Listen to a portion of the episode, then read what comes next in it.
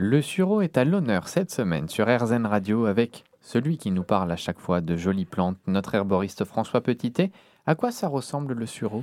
Ah, alors le sureau, c'est un arbuste qui fait 4 à 5 mètres de haut et qui a des grandes feuilles qui sont opposées. Les fleurs sont remarquables. Euh, en fait, elles sont regroupées dans des inflorescences qui font jusqu'à 20 cm de large. On appelle ça des corymbes ombelliformes. Et les fleurs ont un parfum délicat et très agréable. Et une fois que les fleurs ont évolué, elles vont donner naissance à des fruits qui, mûrs, seront violets foncés, presque noirs. On en trouve un petit peu partout? Alors on en trouve pas mal en France. On l'appelle le sureau noir, Sambucus nigra, euh, comme euh, le, sont ses fruits. Il appartient à la famille des caprifoliacées, qu'on appelle aujourd'hui la famille des adoxacées. Il est originaire d'Europe centrale, mais on le trouve aussi en Asie occidentale, on le trouve aussi en Afrique du Nord. Il est très répandu euh, en France, en fait, aussi, et il est très cultivé depuis les années 60 en Autriche, et l'Autriche est le premier producteur mondial de, de sureau. Euh, sambucus, son nom en latin, ça vient du grec sambuca, euh, la flûte. La flûte parce que ces rameaux ont un bois qui est rempli d'une moelle euh, qui, quand on la retire, va donner des tubes qui permettaient de fabriquer des, des flûtes.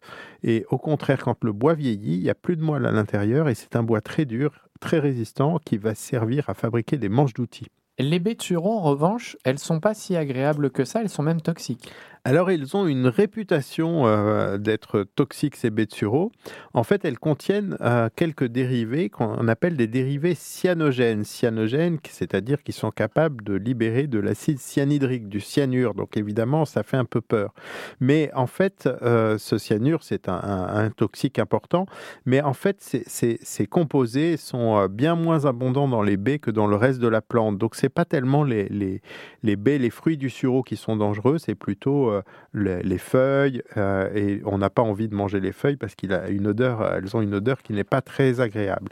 Et puis en plus, euh, les, ces composés ne sont dangereux qu'à forte dose et ils sont éliminés lorsqu'on fait sécher ou lorsqu'on fait chauffer ou lorsqu'on fait de la fermentation. Donc quand on fait des infusions, de la confiture, du kombucha avec des fleurs de sureau, il n'y a absolument aucun problème. Et on utilise beaucoup en cuisine ben, les beignets de fleurs. On fait aussi un, champagne avec euh, des fleurs de sureau. Euh, en fait, on les fait fermenter avec un, peu de, euh, de, sucre et du coup, ça donne un vin pétillant très agréable. Et avec les baies, on fait des confitures, on fait des sirops, on fait des coulis qui sont délicieux et qui n'ont en fait pas de, toxicité.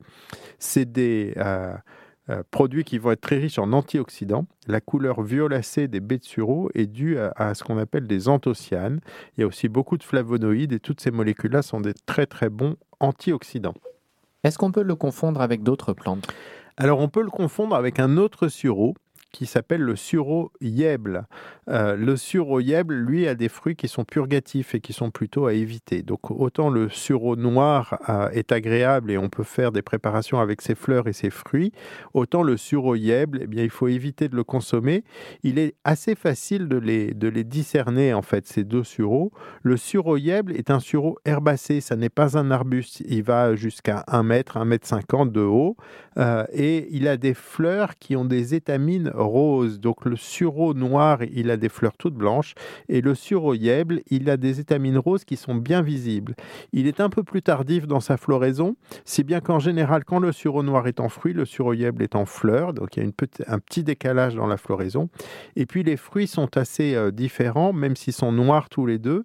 Chez le sureau euh, yèble, les fruits sont dressés, alors que chez le sureau noir, les fruits sont pendants.